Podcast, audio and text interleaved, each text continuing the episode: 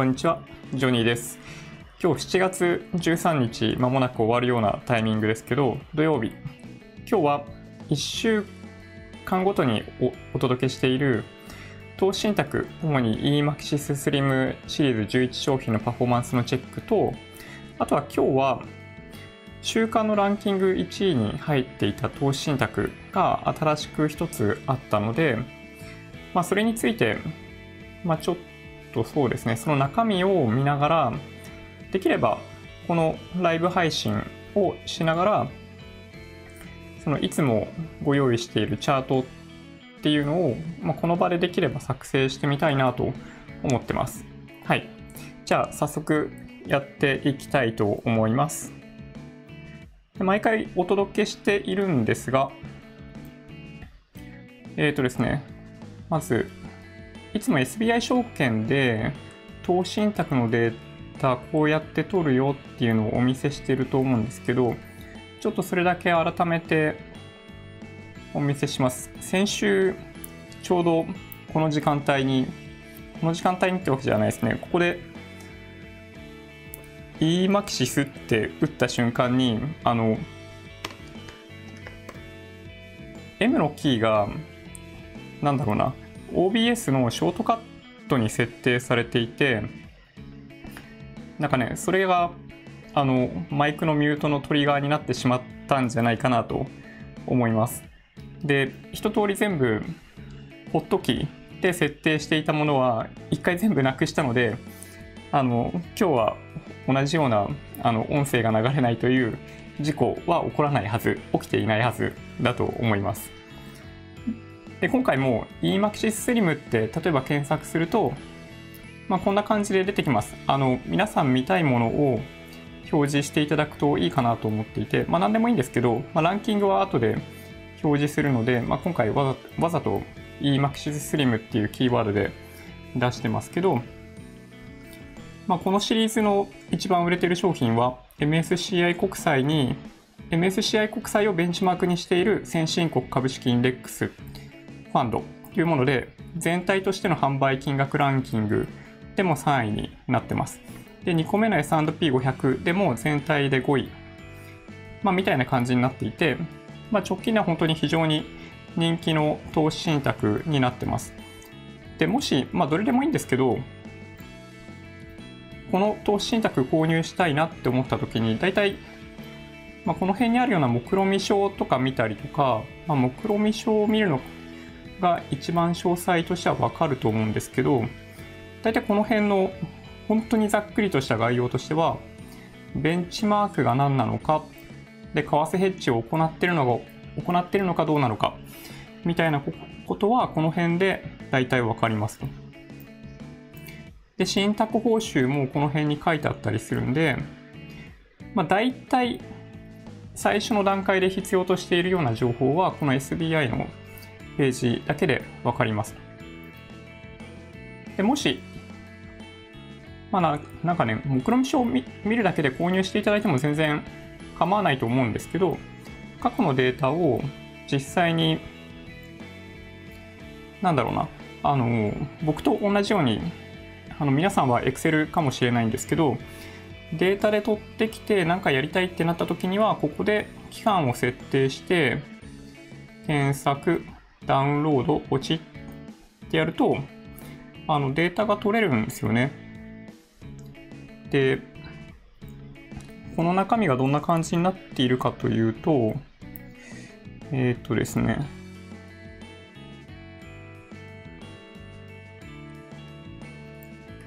ちょっと今テキストファイルお見せするんですけど、ちょっと待ってください。よちょっと一旦デスクトップにして。あの、こういう、こういうってちっちゃすぎて見えないと思うんですけど、よ、よ、よ。まあ、こんな感じの、間幕区切りの形式のファイルがダウンロードできるので、これ今、UTF-8 で開いちゃってるんで、あれですけど、あの、Windows でよく使われてるエンコードに切り替えてあげれば、日本語が見れるようになります。で、必要としているデータは、この辺にあって、まあ、大体僕だと毎週この直近の営業日でつけている年月日と基準価格のデータっていうのを取ってきて、まあ、Excel みたいな表に、あの貼り付けて表を更新しているみたいなことを、まあ、毎週実は地味にやってたりします。なので、作業自体は、なんだろう、すっごい簡単な作業なので、まあ、もしこれから購入したいと思ってて、まあ、目論見書とか見ている限りだとすごい良さそう。だけど本当に基準価格がどうなってるのかわかんないとか、あとはなんかその名目、名目って言っていいのかわかんないけど、あの信託報酬が何パーセント未満とかってなってたりするけど、実際にそれがどれぐらい取られてるのかっていうのを、まあ、基準価格見てるだけだとわかんないんですけど、あ、なんだろうな、まあ、僕らが一番最後に気にしないといけないのは基準価格だったりするんで、まあ、それを使って実際のパフォーマンスっていうのを見ていただくと一番いいんじゃないかなと思います。で、そんな感じでですね、早速、その eMaxis Slim の11個の商品全部表にまとめたのがこれなんですよね。なんかね、ちょっとね、毎度これ見にくくって申し訳ないなというのは分かっているんですが、ちょっと待ってください。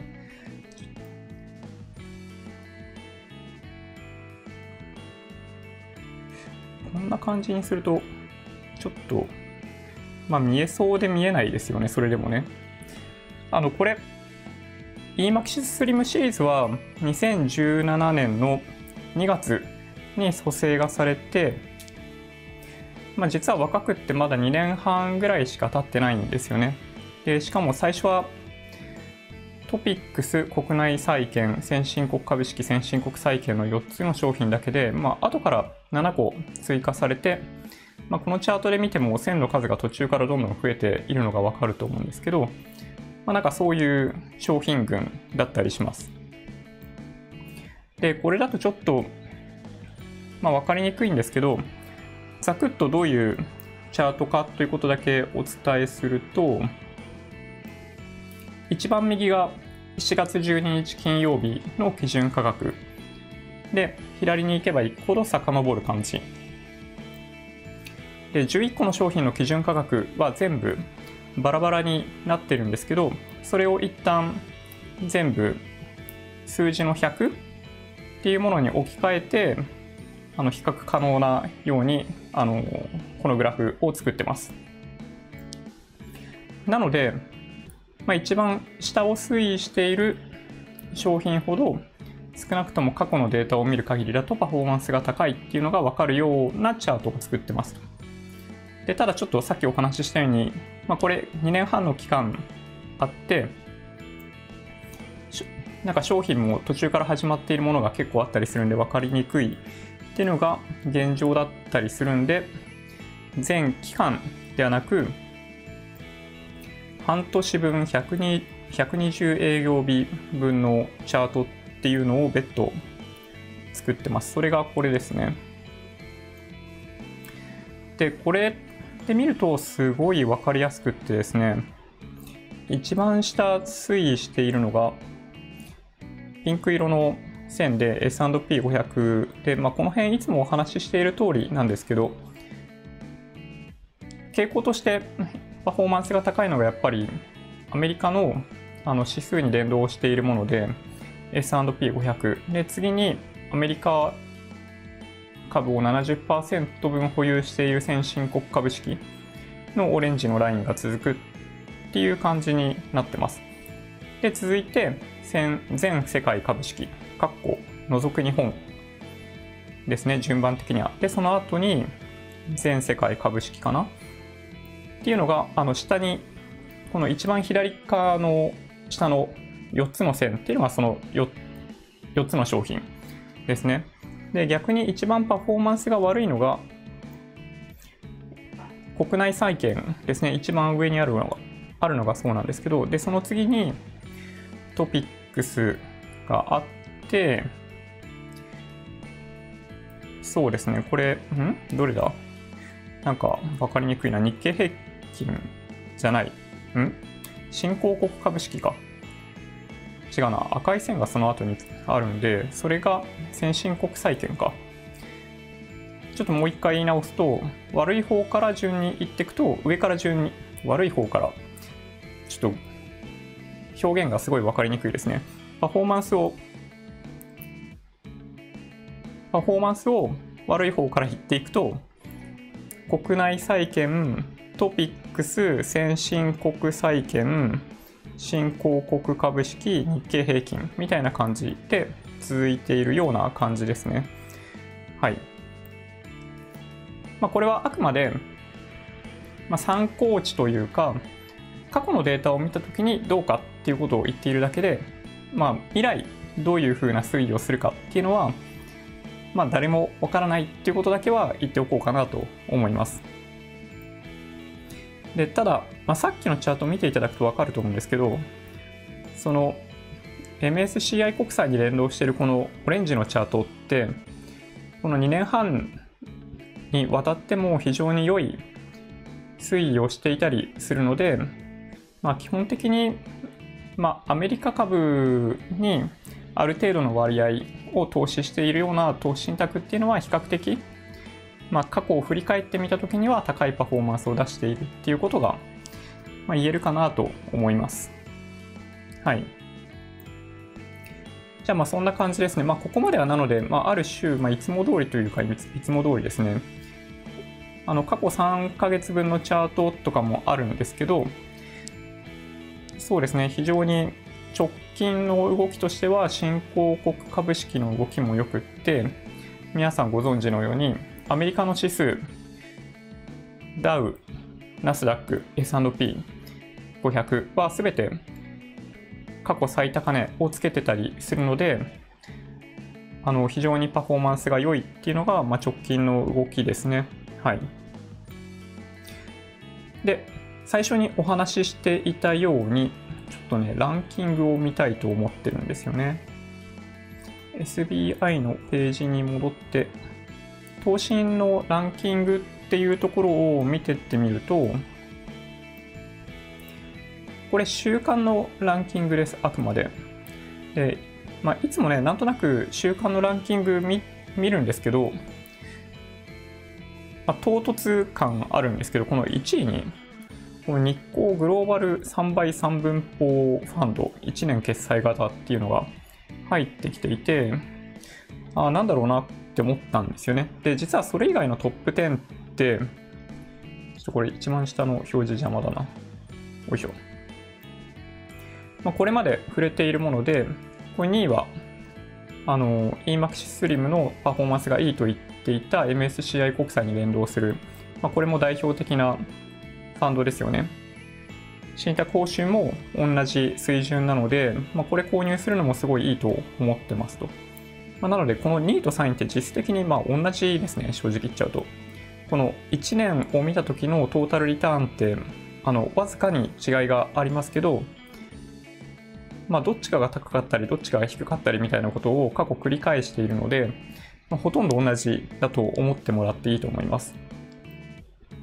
で前にお伝えしたように、この三菱 UFJ の J リートオープンとか、あのさっきお話ししたパフォーマンスがすごいいいよって言っていたこの S&P500 が5位に入ってたりあのなぜかなぜかじゃないですね。過去すごい人気だったあのひふみプラスこれも前昔の動画で取り上げましたよね。でこの辺の MHM 新興成長株オープンとか楽天全米株式インデックスファンド。で日清225インデックスファンド。でさっきお伝えした83均等型 EMAX スリムシリーズの1商品。っていうものがトップ10に入っていて、なんか唐突感が、まあ、僕の中ではあったんですけど、この日光グローバル3倍3分法ファンドっていうのがあったので、ちょっと気になったので、ね、これを取り上げてみようかなと思いました。で、まあ、ななんでこれが人気なんだろうなっていうのはちょっとねよくわかんないんですけどなんか直近でこの数ヶ月で急激に純資産が増えているようで、まあ、もしかすると、まあ、ただ単純にどっかの証券会社がすごい一生懸命販売しているのかもしれないとは思いました。で、運用方方針を見ていくと、世界の株式、リート及び債券などのなどに分散投資を行いますと。世界の株式やリートに加えて、株価指数先物取引や国際先物取引などを活用することで、信託財産の純資産総額の純資産総額の3倍相当額の投資を行います。1年決済型とあの格付き分配型の2つのファンドからお選びいただけますということなんですよね。まあ、というふうになっていて、まあ、ただね、これを見る限り、あの正直言うと何がいいのかよくわかんないなと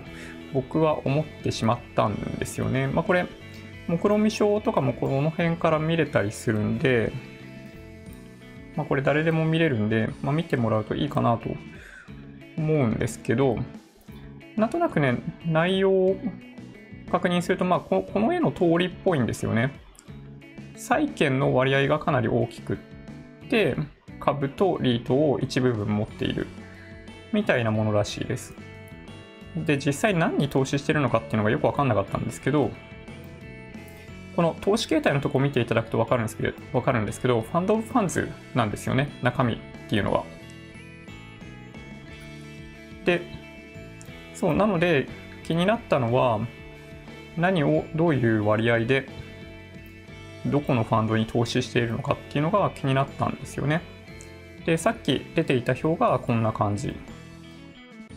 66.7%。で、3分の2を債券。で、3分の1の33%のうち20%を株式。残りをリートで購入するみたいな感じになってるんですよね、これね。で、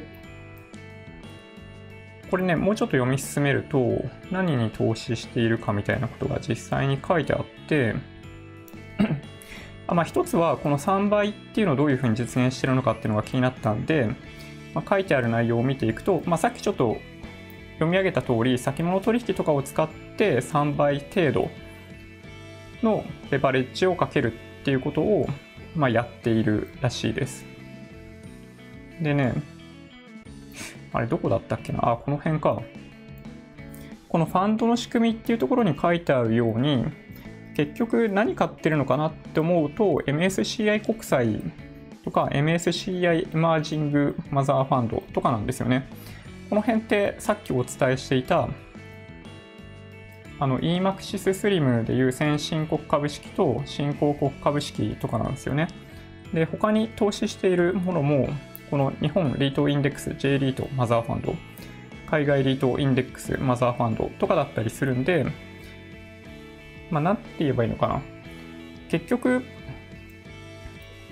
まあ、さっきの説明にもあったように、ファンド・オブ・ファンズなので、どれぐらいの割合で投資しているっていうのが分かっているんだとしたら、あえてこの商品を使って投資するっていうことのメリットは、なんかその分散投資とかリバランスを自分でやるという面倒くささがないということ以外に買う理由はないんじゃないかなと僕は思っちゃったんですけどね。で、気になる信託報酬は0.4752%っていうことで、まあ、決してそこまで安いわけではない。っていうことを考えると、まあ、ちょっとね、あの、先に結論から言ってしまうと、あの、これが売れている理由がちょっと僕の中ではあんまりよくわかんないなと思ってます。で、本当にこのファンド自体は多分新しくて1年前からの利回りが出てないんで、去年の10月とかだったかなぐらいからできてる商品みたいなんですよね。で、まだね、分配金とかも出ていないみたいなので、比較的分かりやすいかなと思ってるんですけど、この2018年とかからのデータを、まあ、表示してあげると、まあ、多分ね、最後、そうですね、蘇生されたのはこの10月4日？なので、えっと、まあ、9ヶ月前ぐらいみたいな感じですかね。で、これ、さっきと同じような感じで CSV ダウンロードってやっとくと、よいしょ、ちょっとね、別ウィンドウになっちゃって、えー、申し訳ないんですけど、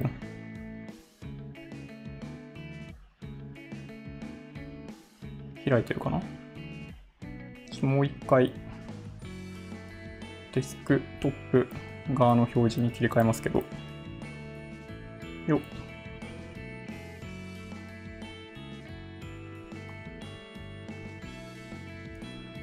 これの、ちょっとね、片手で操作するの大変だな、これ。エンコードを切り替えて、あ、そうそう、それで日本語表示されるようになるんですけど、とりあえずね、僕がどんなことやってあのファイルを作っているのかっていうことだけちょっとお見せしようかなと思って、えー、っとですね、どこに追加しようかな。なんかね、こんこんな感じにまとめてるんですよ、全データを。なので、ちょっとね、新しいシートを作って、よシートの名前もその商品名のままにしてしまうというちょっと横着なんですけど。でこのデータですね。よよよよこれを全部コピーして貼り付けると、まあ、そうすると、まあ、こんな感じでとりあえず基準価格が全部取れてくるんで、まあ、これがベースですね。で、ちょっとね、あのー、多分ソートがされていないと、ルックアップしたときに、処理が大変になりそうな気がするんで、年月日のところを、まあ、照準で相当一応かけときます。ちょっとね、なんかこの辺のお話、ちょっとテクニカルな部分出ちゃってて用語が分かんないところあったらちょっとごめんなさい。はい。で、これでとりあえずこのファイル内にあの過去の全基準価格取れましたと。で、そしたら、実はこの表に基準価格を改めて全部取り込んでるんですよね。えー、っと、どこに追加しようかな。この辺に追加するか。列を前に追加。えー、っと、そうだな。3倍、グローバル3倍3分法というちょっとショートネームを勝手に付けさせてもらって、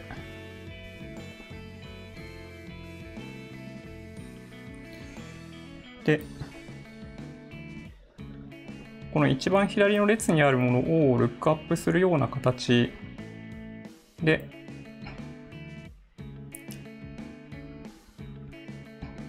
データを取ってくるような式に一応なってます。これ Excel でも同じような感じになるんで、まあ多分、ルックアップ使ったことがある方はそんなに難しくはないかなという気がします。で、ここにペトッと貼り付ける。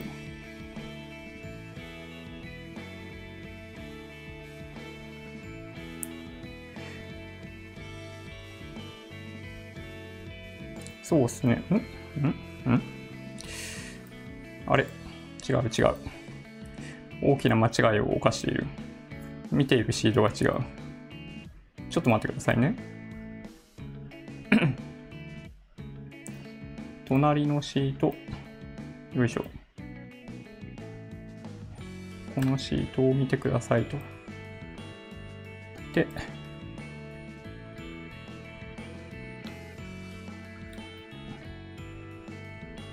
ここに貼り付ける。ってやると一旦さっきの基準価格が多分この蘇生された10月4日から入ってますよね。で、あとはチャートを作る際に、あの、いつも、まあ、複数の商品を比較するために、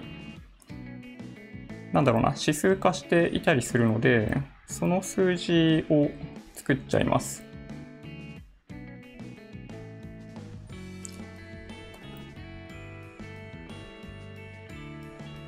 よいしょ。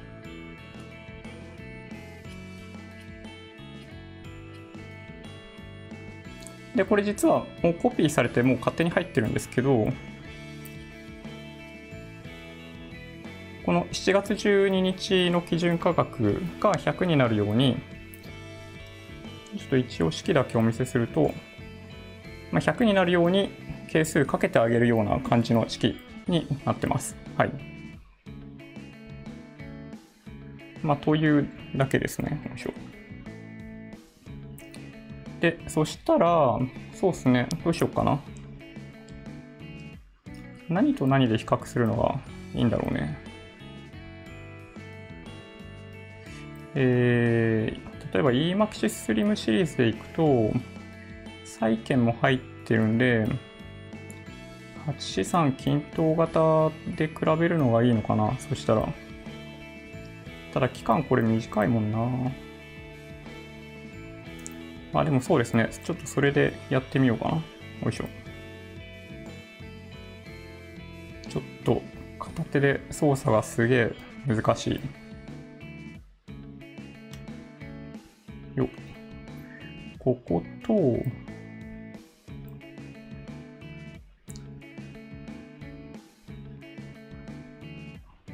こか。えー、難しいな。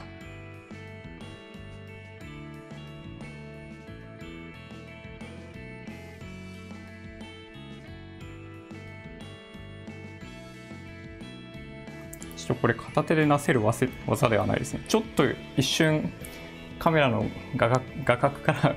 消えてもいいですかね。ちょっと選択します。ちょっと待ってください。こう画面だけちょっと動きますよ。はいはい。よし。えー、っと、ちょね、これを片手でやるのはかなり無理がありますよね。うん、ちょっとね、自分でも分かっているつもりではいるんですけど、っと待ってください。今ちょっとどういう状態なんだ？ここ。この範囲と8資産均等型の2018年の10月からと、えー、っと、これ、このグローバル3倍3分法のデータってのを選択して、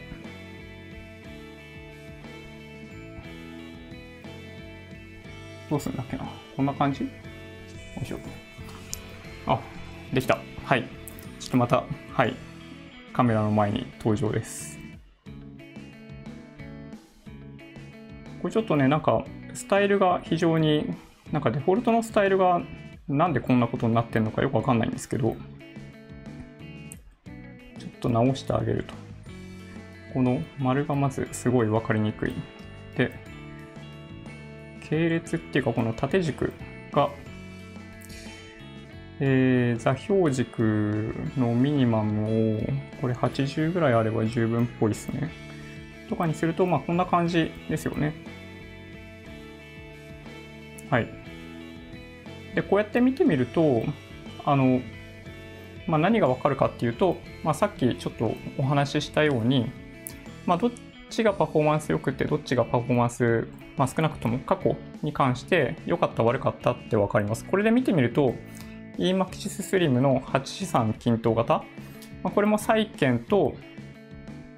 株式とリートに分かれた商品なんですけど、まあ、それと今回この日光のグローバル3倍3分法っていうのを、まあ、ちょっとなんか YouTube 側でなんか買ってなんかあったのかなライブ配信中ですと今表示がされてるんですけどどうでしょうね。来るかな？そうおかしいな。うん。どうしたらいいんだ？えー、っとあえ、映ってます？これ。全然この YouTube 上に全くプレビューが表示されていないので、映ってるか映っていないかが、あの、僕からは全くわかんない状態に今なってます。はい。見えてるんですね。あの、プレビュー全然見えてないんで、僕はちょっとどういう状態になってるかわかんないんですけど、あの、見えてるようであれば良かったかなと思います。さっきの表を作る、表を作る、グラフを作るみたいなプロセス見ていただいたと思うので、まあ、ちょっとそうですね、あの、Apple の Numbers を使ってご紹介したのはあんまり適切ではなかったかもしれないんですけど、まあ、Excel でも基本的には関数は大体同じ名前 VLOOKUP とか使ってやっとくとそんなに難しいものではなかったりするんで、まあ、ぜひ、まあ、これから買おうかなっていう商品があったらあのぜひトライしていただけるといいなと思います。でそれでなんか投資信託って本当に1000の単位であるじゃないですか。で何がよくって何が良くないかで短期的にはこれがいいけど長期的にはこっちの方がいいみたいなのも含めてあのごくごく一部の人というか個人が調べて何がいいって判断できる物量ってやっぱ限界があったりするんでもし皆さんの中でこの商品すごいいいのいいよっていうのがもし発見できたらあのコメントとかでいただけるとすごい嬉しいなと思ってます。なんかなんかそういう感じの理由で今回グラフを作るみたいなプロセスについてもあのお見せしました。はい。じゃあちょっとそうしたらもともとご紹介しようと思っていたコンテンツについてはお話しさせていただいたので、まあ、いただいているコメントについての回答をちょこっとだけさせてもらおうかなと思ってます。えー、っとですね。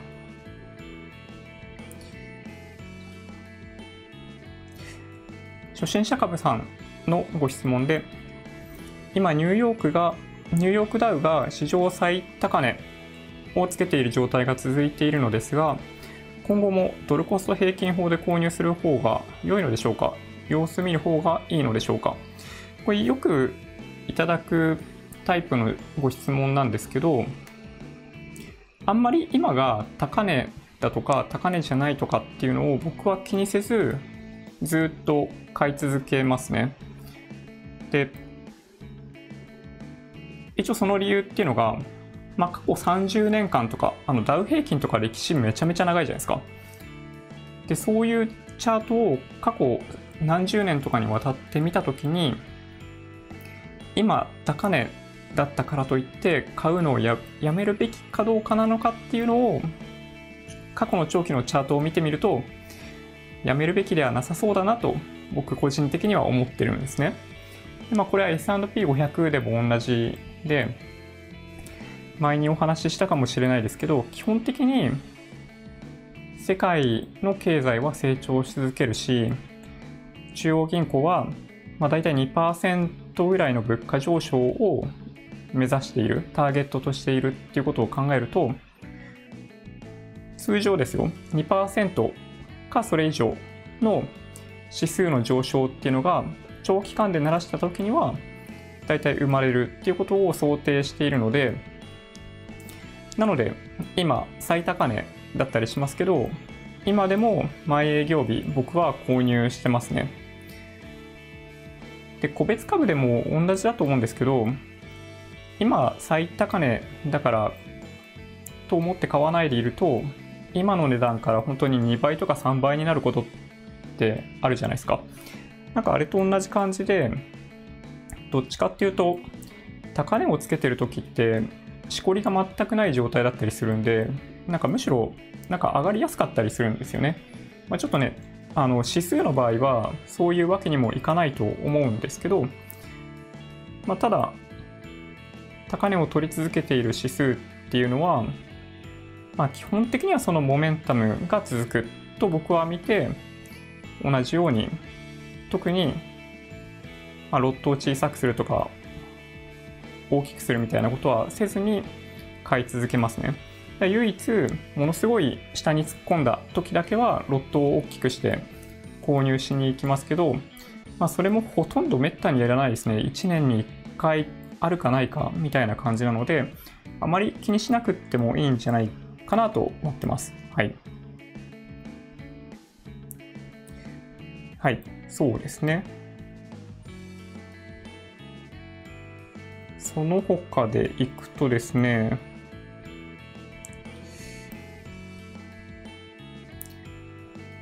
何かありますか？本当に皆さんからいつも多くのコメントをいただいて本当にありがとうございます。あ、でもなんかあれですね、結構あの皆さんの間で問題すでに解決されていらっしゃるようなのもありそうで、僕が回答する必要が半分はないのかもしれないなと今ちょっと見ながら思いました。はい。えー、っと、そうですね。なんかあるかな。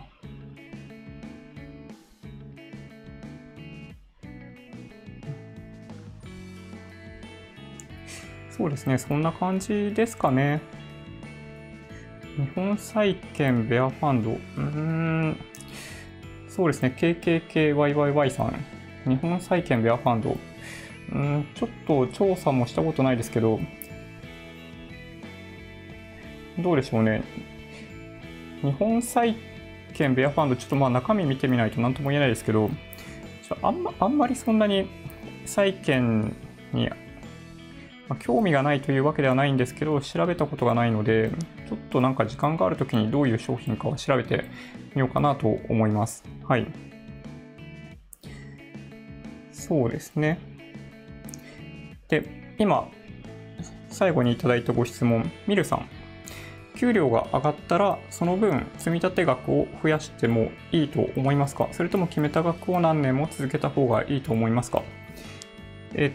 っとですね、まあ、給料が上がったからかというと、そんなことはないかもしれないんですけど、まあ、僕がよく、まあ、相談とかされたときに、あの言うこととしては、まあ、もし独り身とかでなんか本業として別の仕事をやっているんだとしたら、大体半年ぐらいの生活資金があるんであれば、それ以外はあんまり必要ないので、投資に回した方がいいんじゃないかな、みたいな話はよくするんですね。で、給料が上がるっていうのは、その分、あの、まあ、余裕資金が増えやすい傾向になっていくんで、まあ、基本的にはまあ、僕は増やしていいんじゃないかなと思いますけどね。まあ、逆に言うとだから20代で積み立てできる量って最初少ないですよね。特に一人暮らしとかしてると、なんだろう、そのベースコストが結構高いところにあったりするんで、やっぱ大変だと思うんですけど、まあ、できる限り、その給料の増分に合わせて、あの生活水準上げるよりも、そういう部分にお金を使う方が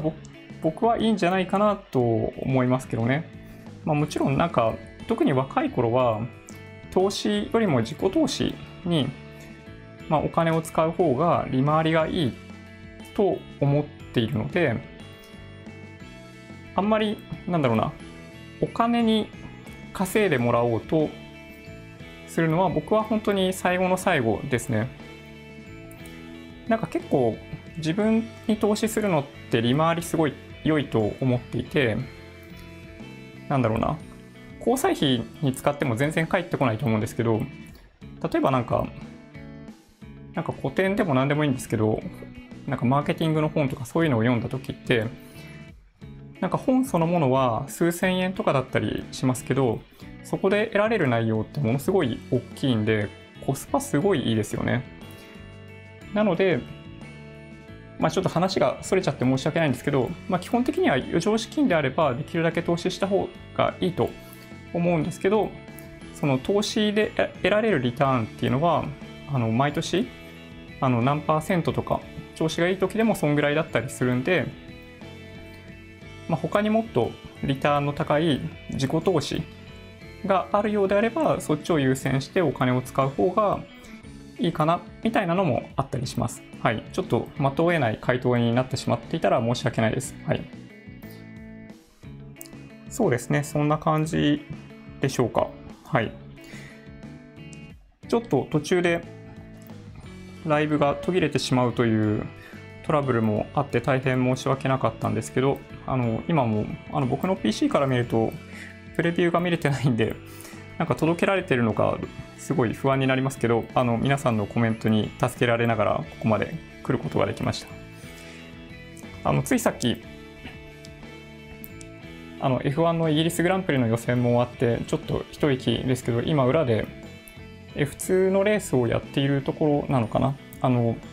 昨日もちょっとお話ししましたけど日本人がすごい頑張ってたりするんでちょっとこの後 F2 のレースを見て応援しようと思ってたりします。はい。じゃあそんな感じでよろしいですかね。はい。で Twitter、Instagram のアカウントもあるんでもしよろしければフォローお願いします。音声だけで大丈夫っていう方はポッドキャストもあるのでそちらをサブスクライブお願いします。もし今日の動画が良かったっていう方は高評価ボタンをお願いします。合わせてチャンネル登録していただけると嬉しいですそれではご視聴ありがとうございました。バイバイ。